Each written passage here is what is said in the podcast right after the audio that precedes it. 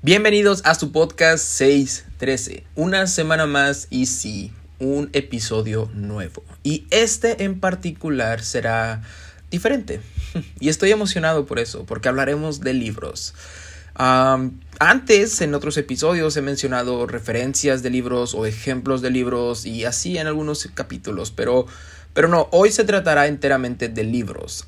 en concreto, hablaré o trataré hablar de tres libros que fueron de mucha bendición el año pasado y que me edificaron de maneras que no me esperaba. O sea, los leí, los compré y los leí con expectativas demasiado altas, de verdad. Había tenido recomendaciones de estos libros y tenía las expectativas muy altas y aún así, no estoy mintiendo, superaron cada una de las expectativas que tenía.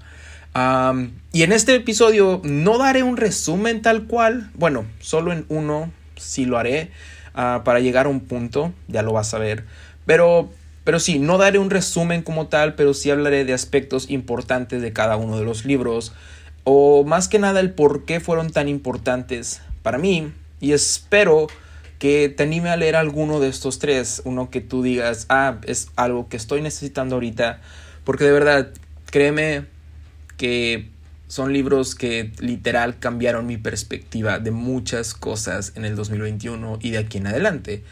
pero antes de comenzar, Quiero agradecer a todos los que han estado escuchando, comentando y compartiendo este podcast. De verdad lo aprecio muchísimo y espero que estos episodios sigan siendo de mucha bendición para ti y para mí, para nuestra vida. Y te animo a seguir escuchándolo. Si en alguna oportunidad no te gusta algún episodio que tú escuchaste, regresa la siguiente semana y tal vez Dios tenga algo para ti. Sin más por el momento, más que espero que la paz de Cristo esté con todos ustedes. Aquí comienza 613, segunda temporada, episodio número 3, tres libros que edificaron mi vida en el 2021. Comenzamos.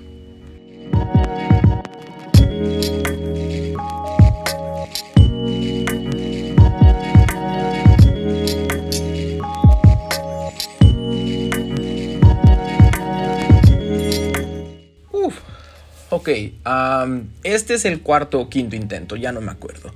Pero este es el intento número mil que hago para grabar este episodio. Ya, yeah, no ha sido nada fácil. Ni siquiera es tanto porque me hago bolas al querer explicar estos libros, sino más que nada es porque en alguna parte de la explicación y más que nada leyendo algunas cosas de los libros, de verdad me quiebra totalmente. Y he tenido que parar de grabar e ir y llorar y, orar un poquito, porque me sigue pasando y, me pasó la primera vez que los leí y la segunda vez que los leí, y por eso quiero hablar de ellos, porque fueron libros que realmente edificaron mi vida, que realmente ah, cambiaron mi perspectiva en muchas, muchas áreas y que en su momento necesité y creo que sigo necesitando y creo que seguiré necesitando. Yeah. Um, entonces trataré de ser muy breve para que no te aburra. Ah, son tres libros, así que trataré de tomar a lo mejor cinco minutos con cada uno, o a lo mejor por mucho siete, ocho minutos con cada uno. Como dije, no haré un resumen, excepto por el tercero, ah, pero te animo a que me acompañes porque de verdad hay algo increíble en esto. Ah, pero sí, van a ser más como algunas cositas interesantes del libro, quiénes son sus autores y por qué usaron tanto impacto en mi vida. Pero bueno, claro que voy a leer un poco de, cada libro también para que tú digas, ah, se escucha interesante, se me hace que, voy a leer ese libro. O tal vez para que digas, mm, no es lo que estoy necesitando ahorita, creo que lo guardo para después. Pero sí, voy a leer un poquito de cada libro. Y quiero comenzar este episodio diciendo que leer es bueno. de verdad, animo a todos los que me están escuchando a tener el hábito de leer. Y créeme, no leer no es leer 24 libros en un año o 3 libros cada mes o cosas así. No, puedes empezar con un libro cada año y ir a tu ritmo, a tu tiempo, como tú puedas, como tú quieras. Créeme que poco a poco vas a ir agarrándole el gusto a la lectura y cuando menos lo esperes ya vas a estar leyendo más y más y más rápido y vas a tener más retención de, de conocimiento, por así decirlo y de verdad te va a gustar más y más. Y yeah, leer es demasiado importante. Y tampoco pretendo, ni siquiera estoy intentando, ni te estoy diciendo que cada lectura de algún libro que tú quieras leer tiene que sustituir o sustituye mi tiempo de lectura bíblica. No, para nada. Yo tengo mi tiempo ah, específico de lectura de la palabra de Dios y estudio de la palabra de Dios y meditación en la palabra de Dios, mi tiempo devocional. Y además en el día también tengo un tiempo específico donde leo uno de los libros que esté leyendo, o a lo mejor dos, y después tengo otro tiempo de lectura bíblica y otro tiempo de lectura de libros, y así sucesivamente. Porque sí, cualquier tipo de libro que estemos leyendo no debería sustituir nuestra lectura bíblica. Tal vez debería ayudarnos y reforzar esa lectura bíblica y ese entendimiento que tenemos de Dios, porque en esta carrera es importante también tener ideas de alguien más o por lo menos ver lo que está pensando alguien más o lo que pensó alguien más, ya sea teológicamente o de algún otro tema. Y para esto quiero empezar diciendo que incluso Pablo, sí, esta segunda temporada hemos hablado mucho de Pablo y vamos a seguir hablando de Pablo, incluso Pablo leía y le gustaba mucho al parecer. porque Pablo después de todo su ministerio, después de todos los viajes misioneros que hizo, después de todos los encarcelamientos que tuvo, las iglesias que fundó, las cartas que escribió, se encuentra a punto de morir. Estamos hablando del segundo libro o la segunda carta que le escribe a Timoteo. Cronológicamente es la última que escribe Pablo porque después, ya sea poco, mucho tiempo después, pero fallece.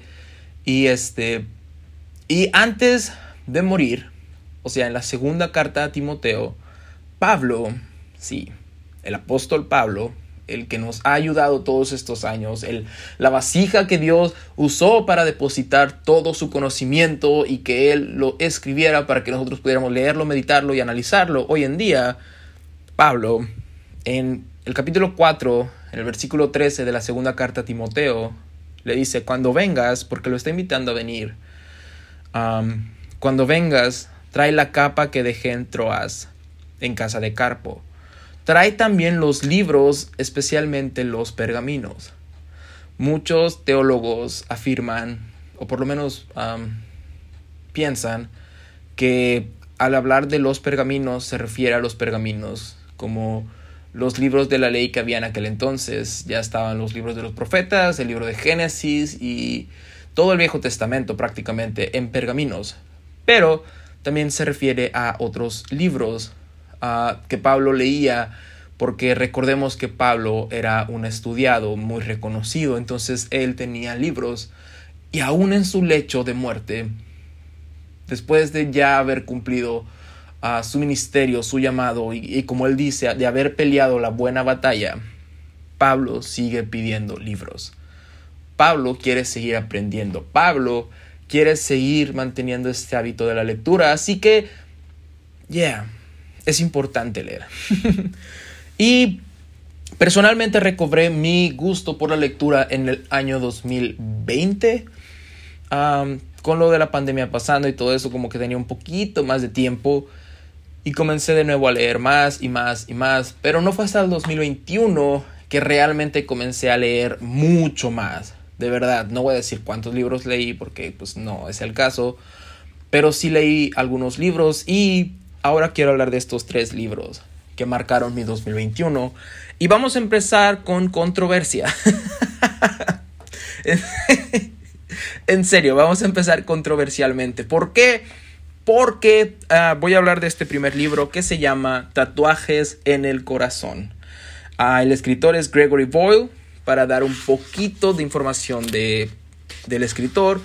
Gregory Boyle es un párroco o era un párroco que trabajaba en el vecindario con la mayor concentración de actividad pandillera y criminal en Los Ángeles. él empezó siendo párroco por allá por el año 1986, 1987 y fue yendo de barrio en barrio buscando, no sé, un lugar donde establecer una iglesia, cuando de repente en uno de los barrios donde le tocó vivir, comenzó siendo él el fundador de una escuela para, no para niños, sino como para personas que estaban ahí, que no solamente es que no tenían los recursos, sino que además no los aceptaban en otras escuelas porque pues eran pandilleros.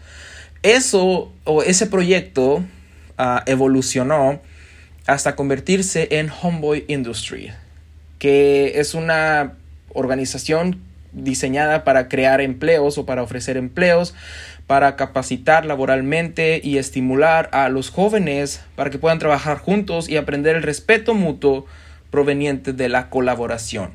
Algo que suena entre comillas fácil, pero imagínate cómo estaban Los Ángeles en aquel entonces y además, cuando estamos hablando de trabajar juntos, estamos hablando de pandilleros de, de distintos grupos, o sea, no eran pandillas amigas solamente, sino que eran pandillas enemigas y miembros de las mismas trabajando juntos. Yes, en, un, en una organización sin fines de lucro con un párroco. bueno, Gregory en este libro, Tatuajes en el Corazón, nos cuenta demasiadas historias que le tocó vivir con los muchachos o como él les dice, con los cuates y las cuatas. y en estas historias lo que trata de hacer Gregory es como mostrarnos un lado o muchos lados de Dios que él conoció. Ah, tengo que hacer una pausa y decir esto. Él había sido párroco y él había sido, ah, digamos, había estudiado teología por muchos años pero no fue hasta que estuvo de frente a ciertas situaciones que no pudo ver y comprender de manera palpable, de manera explícita, la gracia de Dios, la bondad de Dios, la ternura de Dios. no quiero llorar. Entonces en el libro ah, nos muestra esas facetas de Dios a través de diferentes situaciones a través de diferentes aspectos del mismo, de diferentes historias, de diferentes personajes que todos son reales. Obviamente cambia los nombres por, no sé, anonimato y respeto a las personas de las cuales está contando la historia, pero son personas reales, son historias reales y son situaciones reales de personas que pues no la tuvieron tan fácil, porque porque nos enseña ese lado humano, entre comillas, de los pandilleros, de las personas que muchas veces pasamos por alto o que incluso esquivamos en la calle y que se nos sale decir, ah, es que él se lo buscó o ella se lo buscó, ¿por qué no hacen nada? Están no haciendo nada en la calle y cosas así. Entonces Gregory nos muestra un lado humano de ellos y aparte ah, nos muestra muchas veces el por qué el por ellos o ellas se hicieron pandilleros o pandilleras. No fue porque despertaron y dijeron, ah, quiero empezar a golpear gente, quiero empezar a robar, quiero empezar a consumir drogas, quiero comenzar a, a no hacer nada, quiero comenzar a ser malo, por así decirlo, sino que muchas, la mayoría de veces, por lo menos de los personajes que están aquí, es porque sufrieron el abandono de sus papás, porque sus papás eran adictos, porque sufrieron abuso psicológico, abuso sexual, abuso físico y de muchas otras cosas. Entonces, el estar en las pandillas era hasta cierto punto un refugio de todo lo que habían vivido. Y Anne Lamott, otra autora de diferentes libros, describe este libro como un libro sorprendente acerca del sufrimiento, la dignidad, la muerte y la resurrección uno de sus libros preferidos de los últimos años, decía. Es un libro lleno de belleza, dureza y más ternura de la que puede describir, que la hizo llorar de tristeza y alegría. Y para que entiendas un poquito de qué estoy hablando, te quiero contar una historia que está en el libro. ¿va? Ah, como dije, Homeboys Industry era una organización que ayudaba a capacitar laboralmente y darle empleo a pandilleros, a personas que estaban en la calle ah, cometiendo crímenes o incluso vendiendo droga, que también es un crimen obviamente, o distintas otras actividades ilícitas. Ah, entonces uno de ellos era Luis. Luis, ah, que tenía unos 23, 24 años, comenzó trabajando en una panadería. Esa panadería pasó por una tragedia y pues se quemó. Después, cuando volvieron a restaurarla, Luis siguió trabajando en esa panadería. Y pues el libro dice que Luis, aún en la pandilla y en el trabajo, tenía este como liderazgo nato, como que tenía un espíritu de liderazgo. Y eso lo llevó a ser el jefe de la panadería y el, el como que el manager de todos los que estaban ahí, de la pandilla amiga y de la pandilla enemiga. Y también ah, comenzó a ser el encargado de dar los tours para las personas que querían ir a, a, esta organización a ver cómo funcionaba, cómo trabajaba y cómo pues pandilleros enemigos trabajaban juntos. O sea, era una sensación para, para las personas. Entonces en una ocasión, uh, Gregory o G, como le dicen los cuates, le dijo, ok, mira, ahí viene un autobús lujoso, con turistas, te toca, te toca hacer el tour. Y Luis comienza a hacer el tour, todo esto, y de repente G se va y cuando regresa le dice, ¿cómo te fue? Y le dice, le dice, me fue bien, pero, ¿qué les pasa a los blancos? y Gregory le dice, no sé, yo soy blanco, dinos qué nos pasa. Y Luis le dice, no sé, es que para todo utilizan la palabra fantástico. Le dice, ¿cómo? Sí, o sea, íbamos caminando y de repente me decían, wow, la manera en cómo trabajan estas dos personas de bando enemigo es fantástico. Después íbamos y probaron el pan, wow, el sabor de este pan es fantástico. Después íbamos por otro lado y wow, las instalaciones son fantásticas y así sucesivamente. Todo el tiempo utilizan la palabra fantástico o fantástica para todo. Y pues nos empezamos a reír de eso.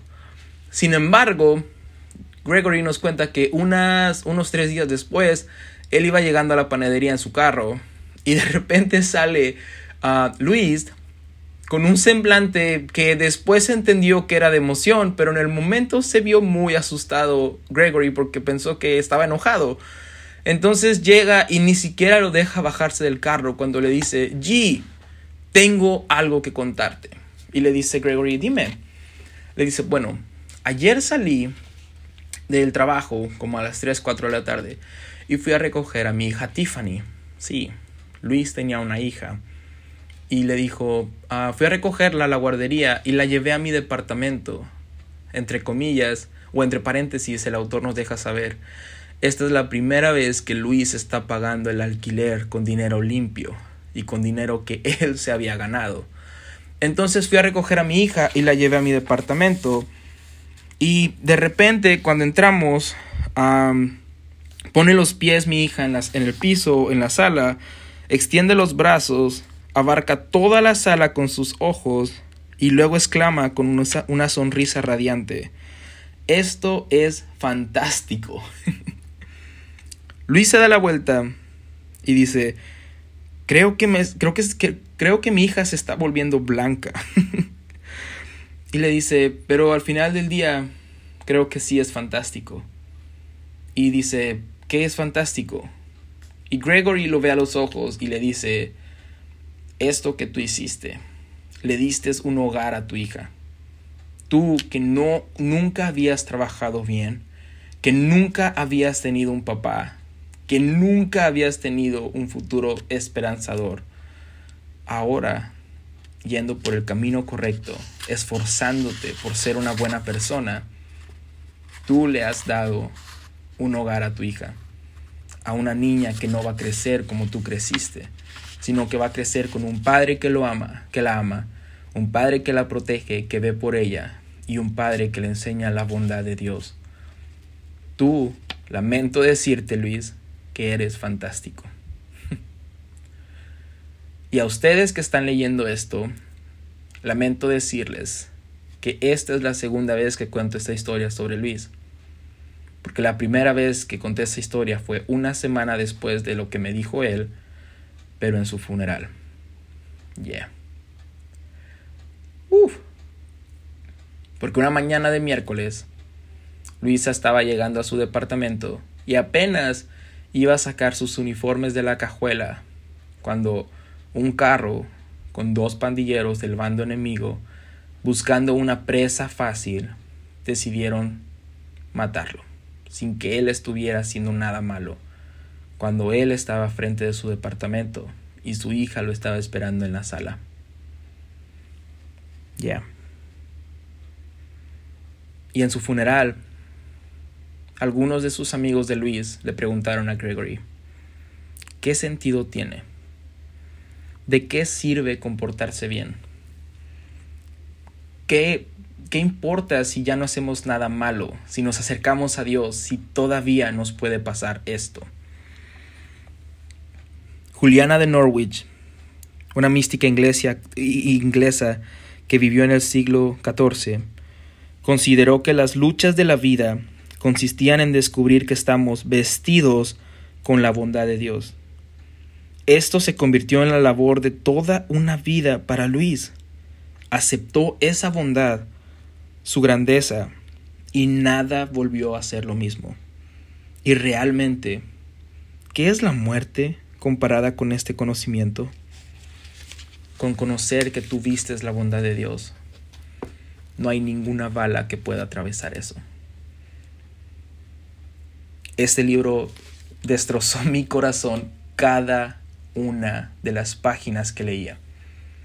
De verdad, es un libro que recomiendo y al mismo tiempo no lo recomiendo, porque es muy duro. Es muy crudo, pero también muy honesto y de verdad nos muestra muchas cosas de Dios. Muchas facetas de Dios en lugares ordinarios, marginados y con historias bonitas, trágicas y de todo un poco. Así que, primer libro, Tatuajes en el Corazón por Gregory Boyle. El poder de la compasión sin límite. Segundo libro. Ah, no lloré, vamos. Segundo libro ah, es Creciendo Joven o Growing Young de el pastor Jacob Rodríguez. Un poquito del autor. Jacob es el fundador y pastor principal de City Light Church en Mountain View, California. Ah, también actualmente sirve como presidente nacional de los Mensajeros de Paz y tiene una licenciatura en teología. Este libro, Dios mío, si hay un libro que pudiera utilizar como arma, obviamente aparte de la Biblia, como arma en estos tiempos en contra de las mentiras y los, los ataques del diablo y de nuestra desidia como iglesia apostólica es este libro, Creciendo Joven. Porque, como en su portada lo dice, trata de cambiar la cultura de la iglesia para alcanzar a una generación nueva. O sea, no solamente este libro nos muestra problemas que estamos teniendo, que están sucediendo en las iglesias apostólicas, en cuanto a retener a los jóvenes o incluso crecer, no solamente en número, sino en conocimiento de la palabra, en enganche, por así decirlo, con la, con la obra de Dios y en muchas otras áreas, sino que además nos da unas estrategias que en teoría y en mi opinión personal son increíbles. No digo fáciles de llevarlas a cabo porque no son fáciles, pero sí son prácticas y sí son alcanzables y tienen muy buenos resultados. Porque de una u otra manera los he visto en otras organizaciones o incluso dentro de la iglesia a la que asisto. Ah, veo que ciertas prácticas se están llevando a cabo y digo, yes, totalmente. O sea, creo que este libro es muy, muy, muy importante y muy relevante para nosotros como iglesia de Jesucristo, tanto jóvenes como adultos. Ah, porque abarca las dos posturas. Abarca la postura más conservadora, más, no sé, más... Ah, se me fue la palabra. ya, conservadora. que tiene más como este estilo de, oh, es que las cosas solamente pueden ser así y así y así abarca todo ese lado, tradicionalistas, esa es la palabra, este lado más tradicionalista y también la otra postura, la de nosotros, la juventud, más radical, más ah, energético, más, hey, quiero un cambio, o hey, quiero algo relevante, toca temas de, justicia social, ah, de alabanza y adoración, de teología, y de un montón de cosas, como dije, problemas que el pastor pudo localizar, por así decirlo, y en oración pudo ver y visualizar, pero también respuestas a esos problemas y sobre todo un, un discurso esperanzador. Me gusta mucho este libro y de verdad, si tú eres una persona que, que está apasionada por la obra de Dios, que está fundamentada o quiere estar fundamentada en la doctrina ah, apostólica y en ayudar a la iglesia a no estancarse, no solamente tu iglesia, sino la iglesia de Jesucristo aquí en la tierra, y llevarla a otros niveles, de verdad, encarecidamente te recomiendo que leas este libro. Es demasiado bueno y lo vas a devorar demasiado rápido y lo vas a querer devorar una y otra vez te lo aseguro. Y voy a leer una de las cosas que más me gustó en cuanto al poder de la adoración. Porque algo que me gusta mucho de este libro es que no te dice, ah, yo creo que esto se debe hacer. Y pasa lo siguiente. No, te lo explica con, con, versículos bíblicos, bíblicos perdón, y en todo momento hace hincapié que nuevas estrategias no significan cambiar la doctrina.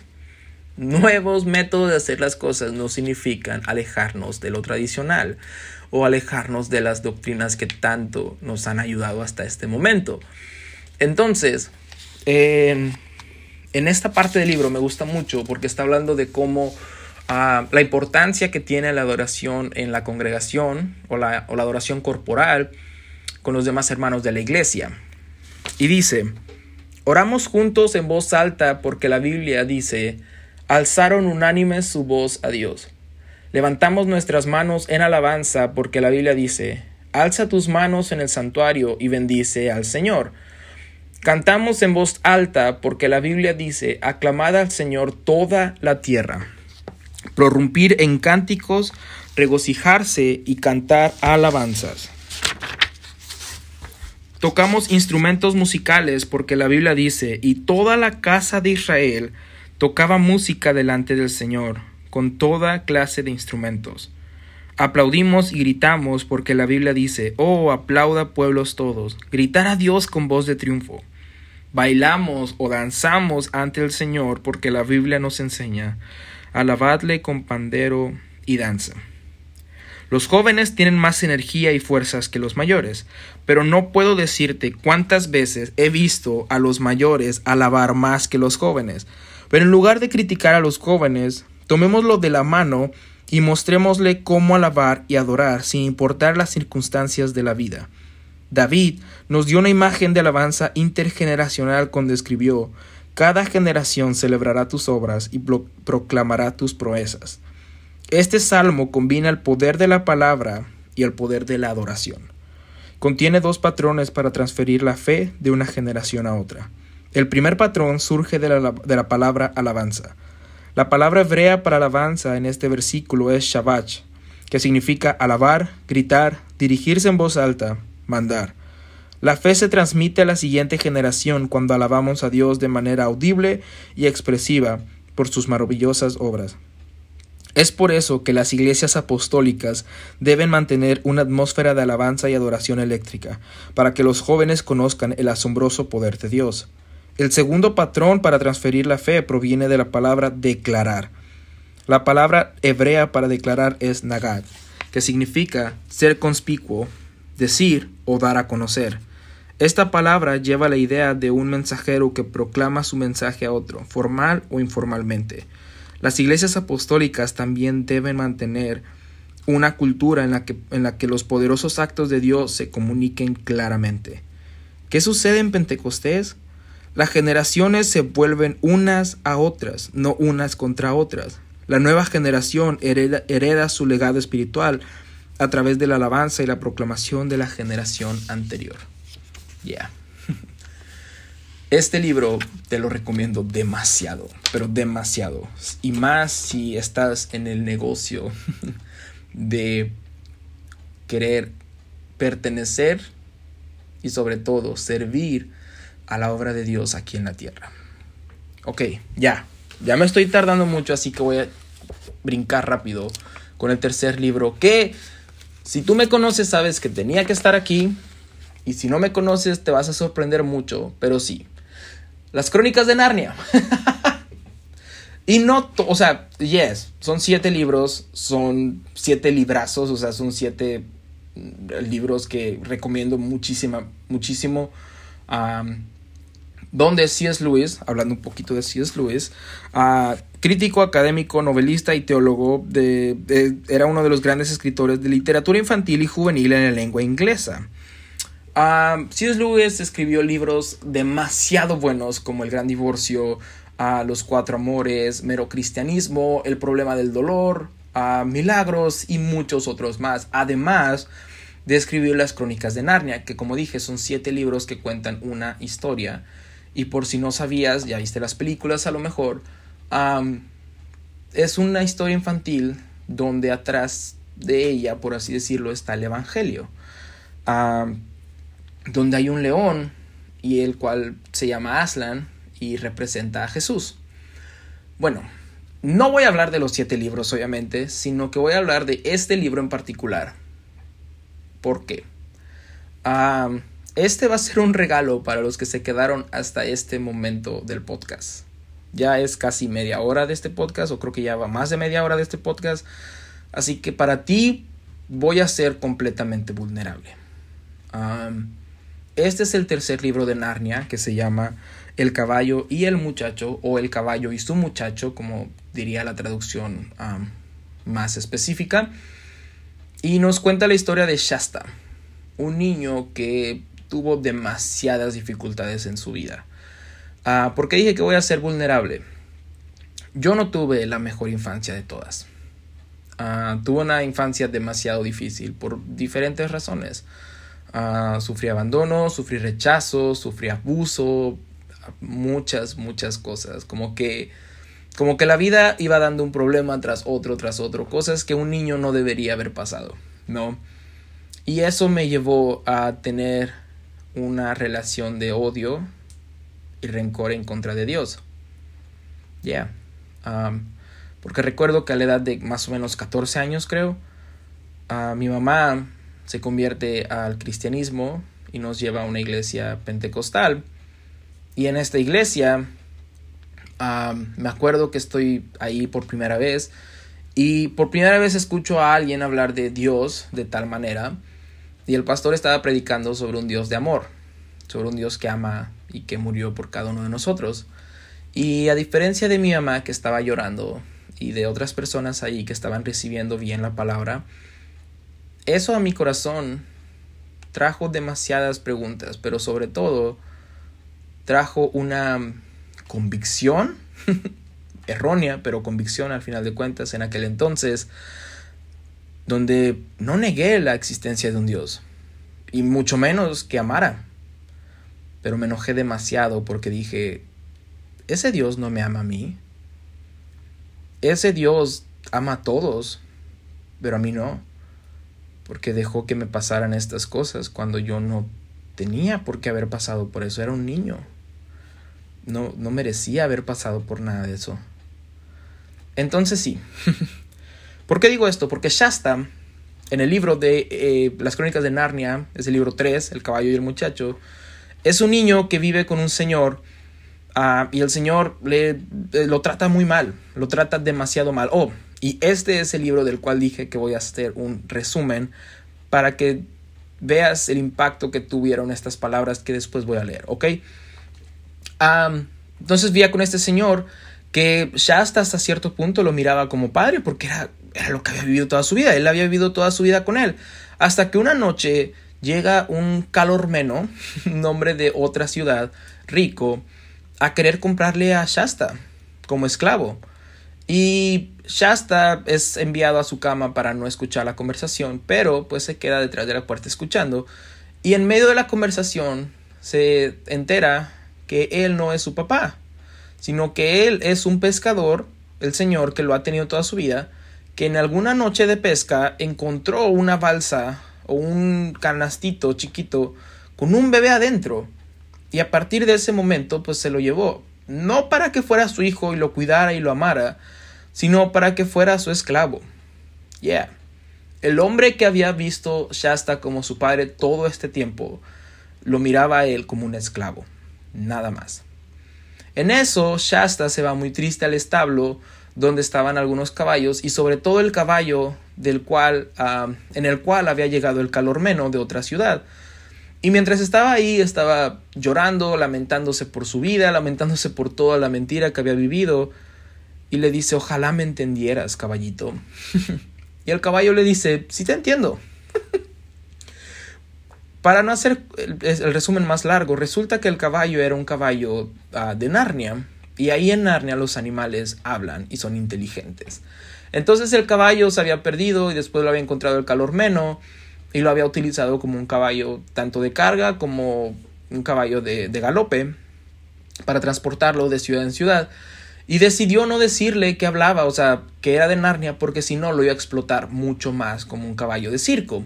Entonces planean huir en esa noche hacia Narnia, el caballo para regresar y el niño para huir de su realidad triste y comenzar una vida nueva. Y de repente el niño le dice, pero yo no sé cabalgar. Y el caballo le dice, tú solamente súbete y yo voy a llevarte por el camino indicado. Ya, el caballo en este libro puede representar el Espíritu Santo. te animo demasiado a leer este libro, está muy bonito. pero sí, pasan un sinfín de cosas. La primera noche que van, van galopando, el caballo va bien, ah, de repente en un desierto aparece un león que se los quiere comer y los va atacando y el caballo tiene que correr y cuando van corriendo se encuentran con otro caballo y otra niña que los va persiguiendo otro león, o sea, ya son dos leones ah, que los van persiguiendo, se encuentran, a partir de ahí se conocen ah, y comienzan su aventura. La yegua, era yegua, también es de Narnia y también quiere regresar a Narnia. La niña era una niña rica que no estaba contenta con su vida y además la iban a casar con un rey que ella no quería, entonces decidió escaparse. el caso es que tienen un sinfín de problemas, Shasta más que todos. Ah, en una noche lo abandonan y termina quedándose en unas tumbas donde está demasiado ah, tenebroso y de repente comienza a escuchar ruidos de animales que son chacales que se lo pueden comer y tiene miedo, de repente aparece un gato chiquito y él comienza a distraerse con el gato hasta quedarse dormido. Después al otro día llegan sus amigos. Shasta de nuevo tiene que correr con el caballo ah, porque ya viene otro ejército. Un montón de cosas. ¿Ok? Shasta no tiene una buena vida. No la ha tenido, no la tiene y en su mente no la seguirá teniendo.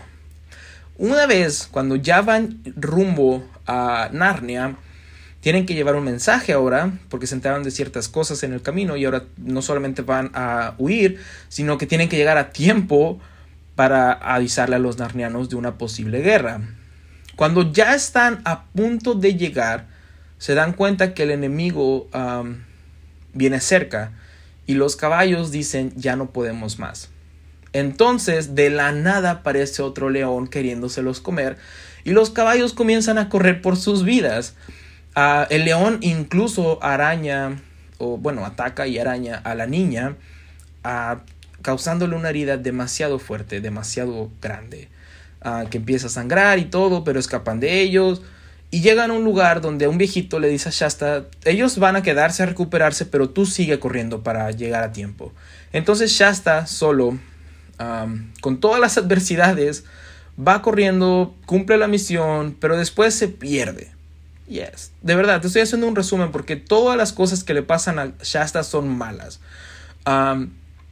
y son demasiadas. Entonces, quería llegar a esta parte del libro. Shasta está arriba de un caballo, que no es su caballo. No sabe galopar, entonces aquí no sabe cómo va a llegar al otro lado. las personas que venían con él ya no están con él. Tiene hambre, tiene frío Está bajo una neblina donde casi no puede ver. Está recordando todas sus desgracias que han ocurrido en su vida desde que tiene memoria. Y de repente, en medio de todo eso, Shasta siente la presencia de un animal. Un animal peligroso. Y para este entonces Shasta ya no solamente es que no teme por su vida, sino es más como, ah, eh, tenía que pasar. O sea, ya estoy tan acostumbrado a que me vaya mal que tenía que pasar. Pero al mismo tiempo, dentro del miedo, no se atreve a hablar. Y sigue caminando hasta que de repente siente el animal tan cerca que siente como respira en su mano. Literalmente siente el aliento del animal en su mano.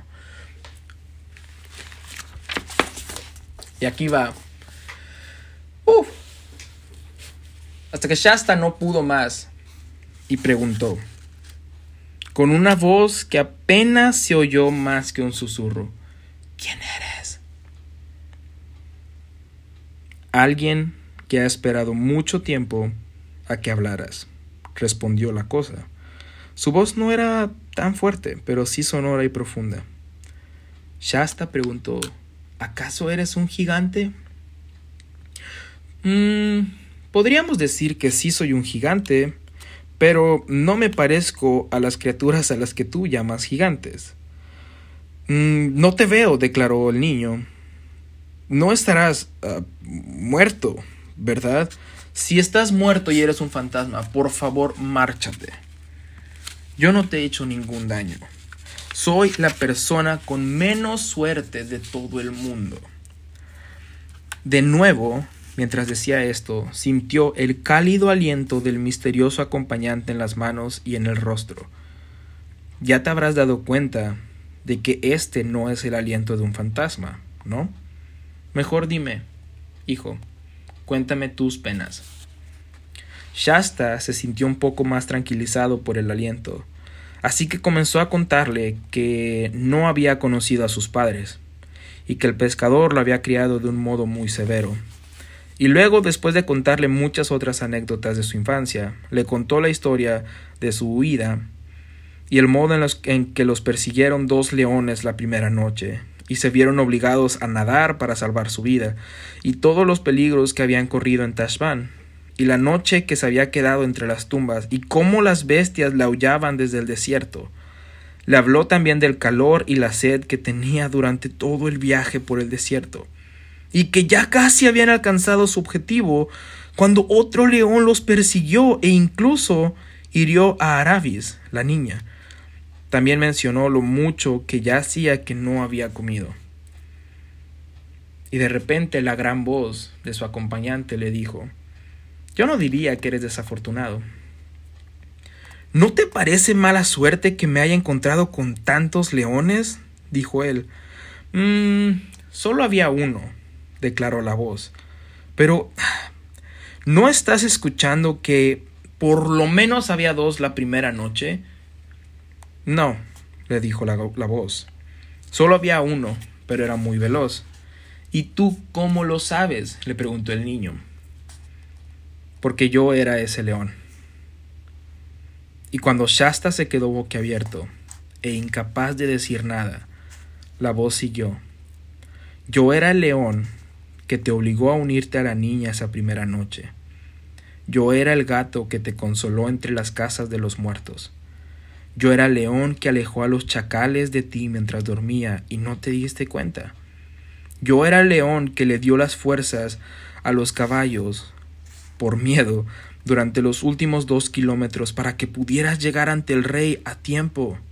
Y sí, yo fui el león que no recuerdas y que empujó tu bote en el que yacías, tú, una criatura, un bebé, al borde de la muerte, de modo que hice que llegaras a la otra orilla donde estaba sentado un hombre, desvelado a medianoche para recibirte.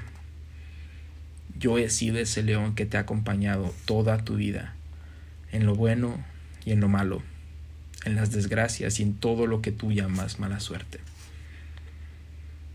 Entonces, con lágrimas en los ojos. ¿Fuiste tú quien hirió a la niña? Sí fui yo. ¿Y por qué lo hiciste? Niño, te estoy contando tu historia, no la de ella.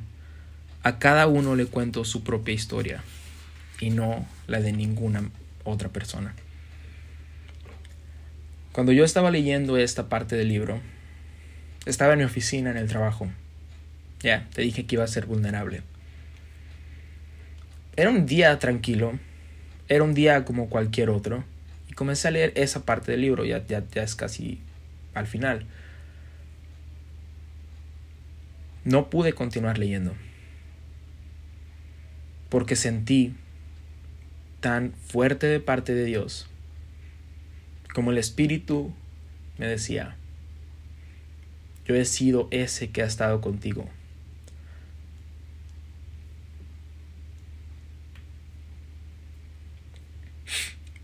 Aún cuando todo se veía mal.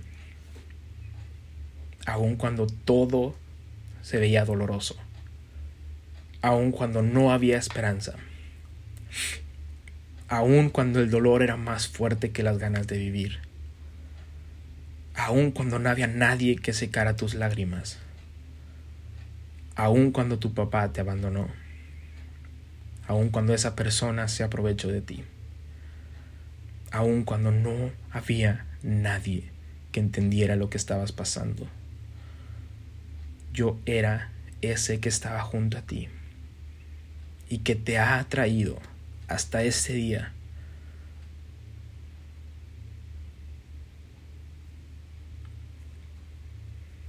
y nunca te voy a soltar.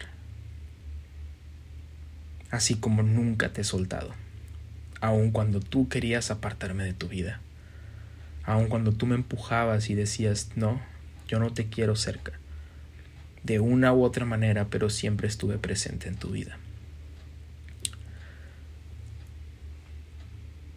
Ese fue un punto de inflexión demasiado importante en mi vida en mi relación con Dios.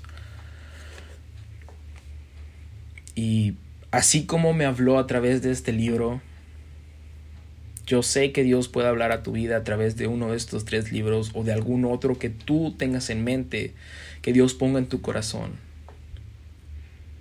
Te animo a tener una un gusto por la lectura.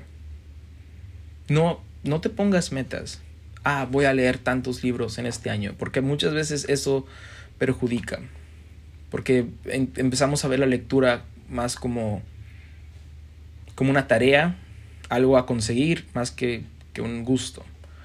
Créeme que si empiezas a leer un libro sin ningún tipo de metas, sin ningún tipo de goal, por así decirlo, va a llegar el punto donde te va a gustar. Y cuanto menos lo esperes, vas a terminar leyendo más libros y más libros. Y en muchos de ellos, Dios va a estar ahí esperándote, a punto de tocar tu corazón y decirte, yo he estado contigo, aún en, la en las páginas de los libros que lees.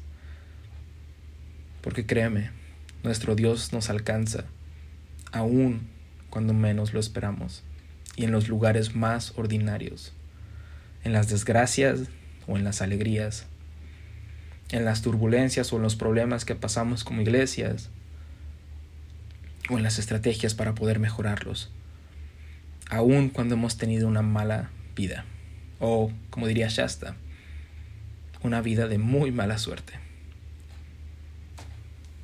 Este fue este episodio. No sé cómo terminar. Que Dios te bendiga.